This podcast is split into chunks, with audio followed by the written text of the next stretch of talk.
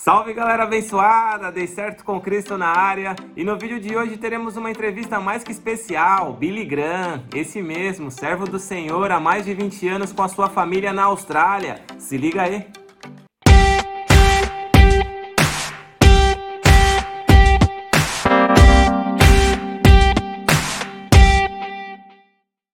Salve Billy, bom dia, tudo bem? Bom dia, Antônio. Prazer estar com você. Principalmente saber que é para exaltar o nome do Senhor Jesus Cristo. Legal, glória a Deus. Poxa, para mim é uma honra poder falar com você, Bill. É... Eu já estou aqui há quatro anos na Austrália e só tenho a agradecer. Para quem não conhece o Bill, o Bill é um dos meus patrocinadores. Ele, a Eni, toda a família puderam aí nos ajudar nessa transição que a gente está aqui na Austrália.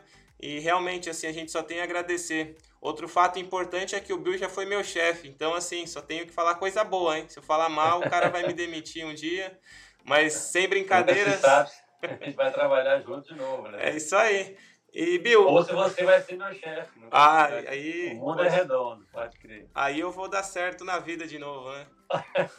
Mas, é, sem delongas, Bill, fala um pouquinho da sua história. Como que foi esse essa projeção de sucesso, dar certo com Cristo. Lá atrás, quando você começou sua caminhada, você sempre esteve com Deus, começou no mundão. Conta um pouquinho do seu background.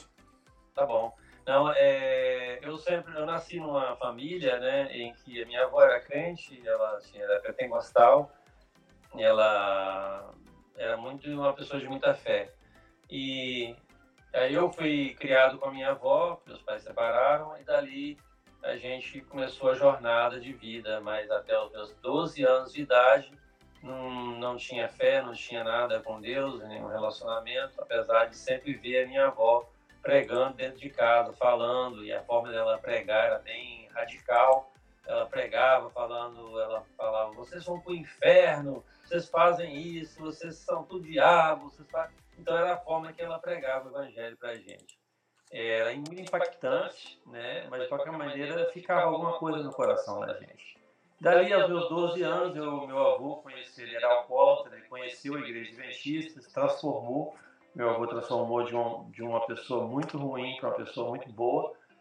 E por influência dele, eu fui para a igreja. E ali eu me batizei aos meus 12 anos de idade. Mas logo saí da igreja e fui para o mundão Daí, de repente, eu me vi já me fumando, bebendo, baladas e coisas que eu não condeno as pessoas que fazem. Eu não estou usando isso como exemplo de falar você é miserável porque você fuma e bebe, não é esse o caso. Mas isso levava, o álcool me levava a decisões que não eram viáveis, né? E outras coisas mais que vocês sabem, ir para baladas onde eu gastava meu dinheiro que eu não tinha. Então, assim, por isso, nesse exemplo que eu estou querendo dizer. E aí foi até os meus períodos de 19 anos, e ali eu tive um reencontro com Jesus novamente.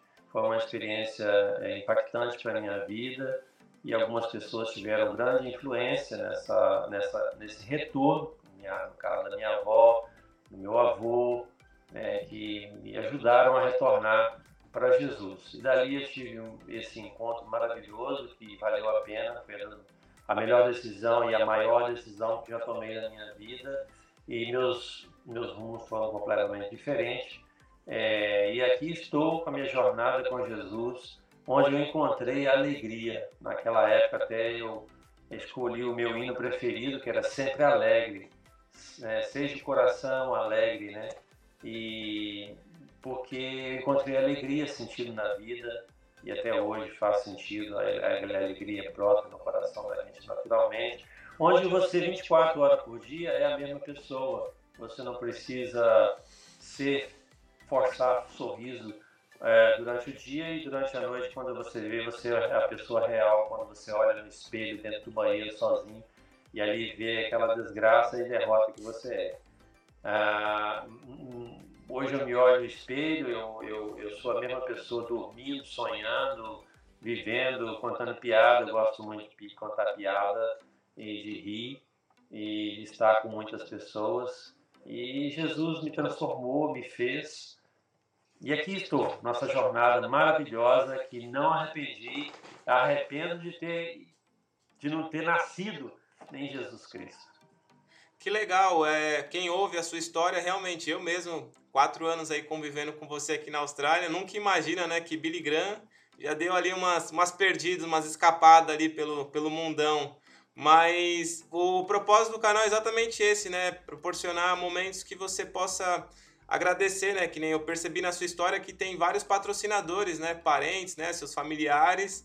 Um dos patrocínios que eu acho que que foi aí de grande importância foi sua esposa, a Eni, né? A gente sabe que as nossas esposas são são enviadas de Deus, né, para cuidar de nós. Como que foi essa aproximação com a esposa?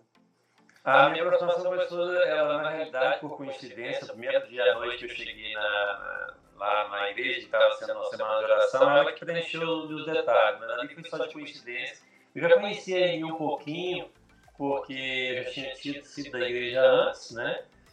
E a gente, na infância, já, já conhecia, já tinha se visto, conhecia a família dela, conhecia os pais, que eram pessoas de colunas na igreja, que não, não é impossível de não conhecer.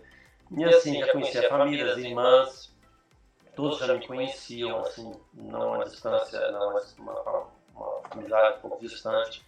Depois aproximamos, fizemos amizade. Depois de um ano que eu estava na igreja, eu comecei a namorar com a Eni. E daí começamos a nossa jornada também, né, de, de namorados, casamos com noivo e noivado e namoro, dois noivado, namoro um ano, noivado outro ano, dois anos, daí casamos. E estamos nessa jornada. Graças a Deus temos dois filhos, a Marina e o Matheus, e uma bênção para nós, e agora com dois netinhos já em casa, o Levi e a Eva. que bênção, glória a Deus. E, cara, fantástica. A sua história é, é realmente de uma família assim bem estruturada. Quem olha de fora, aqui realmente na Austrália, em Sydney, muitas pessoas quando olha para a história do Bill realmente vê assim o padrão de família perfeita. A gente sabe que nenhuma família é perfeita, tem seus momentos né, de altos e baixos. Mas Bill, a sua história lá atrás, como que você é, projetava sucesso? Você sempre imaginou que um dia ia estar tá na Austrália? Como que era? Você queria ser bem sucedido na área profissional? De repente Jesus entrou na sua vida, mudou tudo? Como que foi a sua projeção e meta em relação a sucesso no passado? É, eu quando eu, eu tinha antes de Jesus eu não tinha meta, não tinha, não sabia, só estava vivendo, trabalhando e comendo e gastando. Uau. Não tinha uma meta. Depois que eu é, conheci Jesus, e aí já começou já né, a formar a minha família, aí ela tinha a universidade, ela tinha o rumo dela, ela queria ser professora, é, esperamos ela acabar a universidade, né, para a gente casar. E os meus rumos mais foram, eu, eu, eu infelizmente, de muita tristeza, que eu não segui um, um, não fiz um curso, não fiz uma universidade, parei muito cedo da escola devido às, consequências da, da, vida e a gente parou cedo da escola e tive que tomar rumo para poder me sustentar muito cedo. E ao ter que me sustentar, eu preferi só o trabalho em si. Sempre mais meu trabalho mais é, não tem uma base é, estrutural de universidade, infelizmente. Mas, é, com muito esforço, muita vontade, garra, a gente foi para os Estados Unidos, ficamos lá um tempo, trabalhando lá, e trabalhei na área de consertar carro, aprendi muito rápido a profissão, a minha profissão no Brasil era serralheira. Depois voltamos para o Brasil com outros projetos, compramos uma fazenda, depois montei uma oficina, depois surgiu a oportunidade de ir para a Austrália, rodei um business aqui, um, negócio de oficina por 13 anos e tal. E, e, e, houve é, altos e baixos e perdas devido a maus negócios que eu mesmo fiz, eu culpo a mim mesmo. Mas no overall, no, fechando, é, graças a Deus estamos estabelecidos aqui na Austrália, moramos num, num bairro nobre, muito bom. E temos a nossa família aqui junto. O Matheus mora com a gente na, na parte da casa de baixo. E temos aqui, né, estamos estabelecidos, temos nosso. É, já trabalhei, né, como eu falei, 13 anos rodando meu negócio aqui na Austrália. Depois eu resolvi é, devido ao conselho da minha esposa, porque a gente colocava muitas horas para trabalhar para mim mesmo. E aí eu resolvi trabalhar para Food, a Xerox, né? A Xerox conhecida.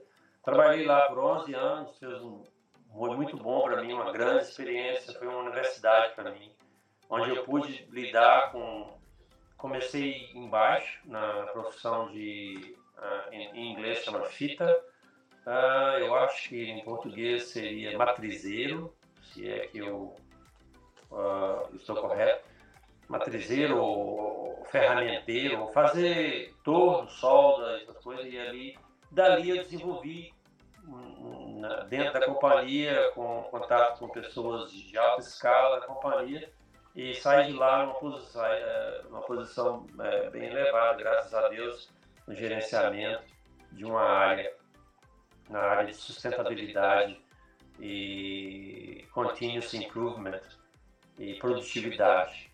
Essa foi a área que eu aprendi muito e lá aprendi a lidar com muita gente, eu tinha que ter muitas pessoas da minha responsabilidade. Foi uma escola aprender a lidar com, com as pessoas, pessoas é, difíceis de lidar e, e, a gente aprendeu muito mesmo lidando com pessoas e tirando a, aumentando a, a produtividade 150% na, na, na food e foi muito bom, uma boa experiência. Depois saí da food por questões de oferta melhor, fui para trabalhar numa companhia que é a maior companhia de coleta de lixo da Austrália e aqui foi até onde tivemos a oportunidade de trabalhar com o Antônio, né? É verdade. E eu, eu empregava as pessoas também, recrutava. É, tinha a oportunidade de recrutar pessoas e tive o privilégio de chamar o Antônio lá e trabalhar para a gente por um período, foi muito bom. E depois eu resolvi sair da Cleanaway e agora, correntemente, eu tô, tô, montei um negócio, já tem um ano, na área de manutenção de prédios, de casas e na área de manutenção e consertos. Está indo bem, graças a Deus. Não posso reclamar. Deus tem sempre nos abençoado. E aqui estou. Glória a Deus. Poxa, ouvir aí seu testemunho, essa projeção profissional realmente mostra que o Senhor tem tem assim um diferencial para aqueles que caminham com ele. Se eu pudesse resumir toda essa sua trajetória, aquele versículo, né, entrega os seus caminhos ao Senhor e o mais ele fará, acho que se aplica a você, porque você mesmo deixa claro que a questão é os seus skills, faculdade, cursos, você realmente falou que, poxa, não, não investi muito da minha da minha vida, né, do tempo da minha vida nessas coisas, mas quem olha hoje o resultado, eu olho pela sua experiência, trabalhou em grandes companhias, cargo de chefia, gerenciamento, realmente é um milagre. Como que você vê? Realmente Deus fez um milagre na sua carreira? Sim, é, eu considero um milagre. É, é muita coisa interessante, até na parte da minha esposa. E o milagre ele, ele se destaca mais ainda quando as pessoas que estão à sua volta, elas falam assim, como assim? Entendeu? Como assim que você conseguiu isso? Aí eu também pergunto, como assim? Né? Porque a minha esposa, quando chegou aqui, ela, ela foi professora no Brasil, formou no Brasil, as pessoas falavam para ela, é, você, você vai ter que fazer o curso todo de novo. E Deus falou, não, não vai ser assim. E uma pessoa é, da área escolar falou, não, você vai procurar essa pessoa, essa pessoa, essa pessoa, e vai fazer esse esse outro documento, e hoje ela é reconhecida. E assim também, dentro das, da indústria né, que eu trabalhei, é, eu pude ali participar do, do, da, da, parte executiva de uma empresa multinacional, que é a Xerox, e ali onde eu pude, com o meu pouco estudo que tinha, mas ali eles, a minha voz era ouvida com muito respeito, né? É, dentro daquelas reuniões que haviam, das decisões, grandes decisões que foram tomadas, é, mudanças na empresa que eu consegui estabelecer da minha parte, é, vitórias que eu nunca imaginava que eu poderia conseguir uma mudança numa empresa, entendeu? Uma empresa mundial, uma empresa, entendeu? As minhas ideias, né? Eu sou muito environment, eu gosto muito do planeta Terra, eu sou apaixonado pelo planeta Terra, eu, não gosto de, de, eu não gosto de nada de sujeira, de, e isso, essa paixão, eles viam essa paixão em mim e muitas vezes eles tomam decisões por questões financeiras, mas eu lutava e lutei muito pela minha paixão, pela, pelo planeta Terra, e eu deixei é, diferenças grandes ali que eu posso mergulhar, graças a Deus, fazer diferença. É, um dos projetos que eu fiz foi, em vez das máquinas que eram jogadas fora, é, pelo menos uma porcentagem a gente conseguir. É, é, o projeto não prosseguiu, ah, devido talvez a não ter gente ou por questões financeiras, de mandar máquinas para os países mais pobres, né? Essa foi uma das ideias, mas a minha ideia principal era é, refazer os plásticos dos cartridges, por exemplo, que são é, em torno de é, são 3 milhões, não, 300 mil toneladas que a gente é, joga fora de plástico. E eu queria que esse plástico retornasse para o Japão para fazer os cartridges de novo e voltasse. Na realidade, minha, minha, minha ideia ainda é melhor ainda, que era só limpar os cartridges e reencher, mas eles não gostam dessa ideia. Mas essa ideia, segundo o que eu já tenho informação, ela está sendo é, implantada no, na ideia japonesa e na ideia aqui que eu deixei essa ideia lá para eles. Então eu me orgulho muito disso aí. Uau, é tremendo realmente perceber que o Senhor age do jeito que ele quer, né? Às vezes a pessoa pode fazer 3 MBA, 4 PhD e não chega no nível né, gerencial que você chegou. E como que você vê essa, essa projeção na sua história? Porque hoje você está na Austrália, que nem você falou, você passou pelos Estados Unidos, mas esse sonho de migrar para outro país, de dar certo em relação a realmente, poxa, eu quero ir para fora, como que surgiu isso no seu coração? Foi por influência de alguns patrocinadores, pessoas que te empurraram e falaram: Bill, vem para cá, vou te dar uma força. Deus colocou pessoas na, na sua caminhada para te puxar, para te empurrar. Como que você vê essa, essa história aí no seu passado? A história de sair para fora nasceu dentro do meu coração mesmo. No, na realidade, até a minha família em si não era muito a favor, porque eles iam ficar distante da gente, né? Mas isso foi só de mim mesma e nunca suportou essa ideia, ela só acompanhou por questões de fidelidade como esposa.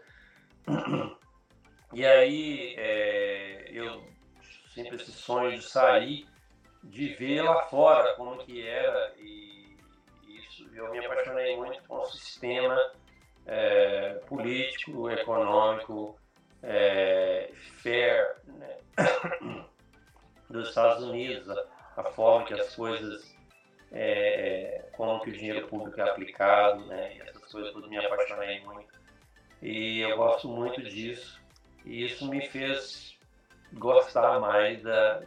Sou apaixonado pelo meu país, gosto muito. Eu sou uma pessoa que acompanha a política do Brasil, torcendo dê certo, eu oro meu país. Eu vou lá, tomo meu tempo para votar, mas depois, depois que eu voltei para o Brasil, é, vi que as coisas não tinham muito melhorado nada e só estava piorando. E aí então eu aventurei para a Austrália e aqui estou e sou muito grato porque a Austrália é um país, é, eu digo isso com, com o prazer de dizer, por, por gratidão, por estar aqui e ser amparado por esse país. E é, para mim é o melhor país do mundo para se viver no momento entendeu? Não desfazendo do meu país, mas já fui na Europa, já fui em vários lugares do mundo, conheço muitos lugares, mas aqui é um país abençoado, pelo menos no, no momento que estamos vivendo. Muito grato a Deus por estar aqui. E quais são os percalços assim para quem que para quem mudou, né? Que realmente saiu do Brasil, foi para os Estados Unidos, depois para a Austrália. A questão do segundo idioma, você como que foi falar inglês? Você teve uma transição ali challenge que você, poxa, isso aqui lembrou da Torre de Babel? Quantas orações você fez para o Senhor? Coloca aí as palavras na cabeça. Como que foi essa trajetória? Cara, essa pergunta é interessante porque é um a gente passa por muitas, é, por isso aí. Já entra em problema, já entrei em problema por causa disso. É, problemas das pessoas ficarem com raiva por eu ter expressado uma coisa que eu achava que era ofensa. É, mas é, eu aprendi, eu fui para a escola aqui, mas na realidade não gostei, achei que era muito fraco o ensino, perca de tempo. E eu aprendi o meu inglês mesmo perguntando, ah, como é que fala isso, como é que fala aquilo, como é que fala isso, como é que fala aquilo. E um período da história, quando eu tive na, na Food também, é, primeira, primeira etapa foi que eu falei assim, ah, eu vou desenvolver meu inglês, eu vou fazer o seguinte, eu vou estudar a lição da escola salatina em inglês. Uau. E aí eu fui, é, eu perdi um pouco do, do ensino espiritual, porque eu, você não absorve tudo como absorvia, mas dali eu fui absorvendo o inglês.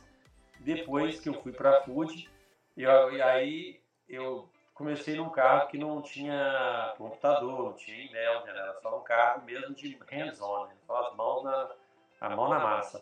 Mas depois eu passei para cargos executivos, onde eu tive que. Eles me deram um computador e eu tinha que responder e-mails, eu tinha que. E no princípio, eu passava os e-mails e meus colegas falavam, viu, olha, me ligavam e falavam, viu, eu vou fazer, refazer para você esse e-mail aqui, porque tá, tá mal. E amigos, né? Graças a Deus, Deus colocou sempre pessoas boas no meu caminho, porque eles reconheciam o lado bom também, né? O meu próprio patrão que me pôs em levar os cargos, ele reconhecia isso, mas ele sabia que eu tinha o lado que beneficiava a empresa, né? E eu passei por esses perrengues aí no inglês. E até hoje, o inglês nunca vai ser perfeito. A primeira coisa que você conversa com a pessoa, a pessoa pergunta, e acento é de onde? Eu falo, ah, em Brasília. Oh, pensei que você era croata. E é, Pô, essa semana mesmo foi assim. Eu, então o sotaque nunca vai sair. Eu não tenho todas as palavras do vocabulário como eu falo português, por exemplo. Eu posso expandir, né? O meu português, às vezes, eu tenho que usar palavras emendadas para poder dizer uma coisa, né? E eu não consigo usar aquela palavra, uma palavra só, às vezes eu tenho que falar uma coisa, para duas coisas para poder explicar a outra. Mas me viro, as pessoas me entendem na, na, na empresa e no meu trabalho e aí estamos, graças a Deus. Você já teve alguma oportunidade de pregar ou levar a mensagem em inglês? Como que foi essa experiência? Você teve alguma assim situação engraçada, challenge assim que você passou? Engraçado que aqui na Austrália, por algum motivo que eu não sei explicar, é, eu nunca tive, aliás, eu tive a oportunidade de fazer uma meditação curtinha. Nós fomos fazer um asilo, é, visitar um asilo em inglês. E naquele dia a equipe jovem me escolheu para fazer a mensagem. A mensagem, obviamente, tinha que ser em inglês. Essa foi a única coisa nos meus 27 anos de Austrália que eu tive oportunidade de pregar em inglês. Aliás, isso em termos de sermão. E o Adailson, que é o nosso amigo né, e companheiro, ele recentemente ele foi ordenado e me chamou para a ordenação dele. E como eu estava aproveitando que eu estava na igreja dele, ele falou, Bill, você vai passar a lição. E aí foi eu passei a lição em inglês. Foi uma boa experiência, eu gostei. Eu sempre quis ser convidado para é, pregar em inglês. Mas um, um pastor, o pastor Gilberto Dias, ele me chamou para pregar uma vez numa igrejinha que ele tinha. Isso há uns, talvez uns, talvez uns 18 anos atrás. E, e é, então foi só essas três experiências. Eu preguei com, uma igreja com o pastor inglês, pastor Gilberto Dias. Fiz essa meditaçãozinha e a lição recentemente, esse ano passado, nesses 27 anos. Eu imagino que deve ter sido bom, né? Porque não, não chamaram ou, ou porque eles não chamam mesmo, não sei, mas é, em inglês não, mas pregar em português, aqui a gente tem, frequenta a igreja língua portuguesa, né? de ano em ano, mais ou menos, a gente tem a oportunidade de pregar. Bill, para mim é uma honra poder conversar com você, até pela questão da sua experiência, né? Seu background, Brasil, América, Austrália. Como que você vê hoje esse momento que a gente está passando? Hoje a gente está, né, depois de muito tempo vivendo uma fase aí de lockdown. A gente está aqui na Austrália hoje passando por essa transição. Talvez quem vai ouvir essa mensagem já deve ter passado pelo lockdown, porque todo mundo foi impactado.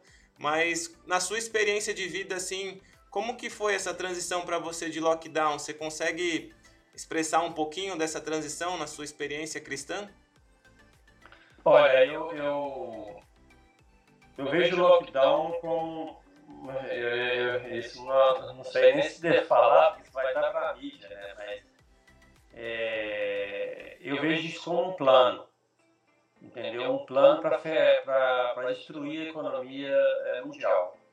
E isso tem algo que alguém por trás e nada mais do que isso, porque o lockdown em si, ele não dá resultado nenhum, ele, ele vai fazer um, ele simplesmente vai adiar uma coisa que é inevitável. Não tem jeito de você proteger uma nação de uma doença, entendeu? Então, assim, é, você pode fazer certas medidas, assim, no caso aí, pedir que usem máscaras, diminuir os contatos, é, mas proibir as pessoas de trabalhar, essas coisas, eu vejo isso como uma, um esquema. Eu até, eu até te perguntei porque, assim, como eu falei, pela sua experiência, você já deve ter passado por várias transições, às vezes crises econômicas, Brasil, América, outras coisas. Como que você é. vê nesse contexto o lockdown? Porque o Covid chegou e impactou, assim, o mundo inteiro, não foi só uma certa região, um certo país. Então você associa isso realmente com um esquema, um, um plano? É um esquema, é uma guerra fria, uma guerra sem armas de alguém por trás. E, obviamente, o principal é Satanás que está nessa guerra. E, e, e, aí vem uma corrente que é tão satânico, desculpa ser bem direto, eu não sou muito de cortar a volta. Não, é, é tão satânico que ele, o plano não só é destruir a economia, como também afastar as pessoas umas das outras. E, e isso é um plano diabólico, entendeu? Proibir as pessoas de cantarem, proibir as pessoas de ir na igreja, proibir as pessoas de chegarem perto umas das outras. É totalmente diabólico isso para mim. É. E, obviamente, eu sei que Deus ele, ele age nas horas certas, mas Deus ele permite que a humanidade chegue ao limite, né? Porque se ele não permitisse, ele seria arbitrário, né? Ele seria arbitrário. Antes que a pessoa, ah, esse cara vai fazer o mal, deixa eu matar ele ou se essa nação vai tomar essa decisão. Então eu vou proibir. Então aí ninguém tem o direito de fazer nada. Então ele tá Deus deixa as pessoas mostrarem que, olha, o caminho está errado. E ele vai agir de uma forma é, que nós não sabemos, eu, eu espero isso, né? E, mas é um plano diabólico para mim, não tenho dúvida disso e muitas pessoas, não vou mencionar não, eu, nem tenho nome para isso, nem sei quem, mas estão envolvidas. Uma pequena minoria no mundo está envolvida nisso aí.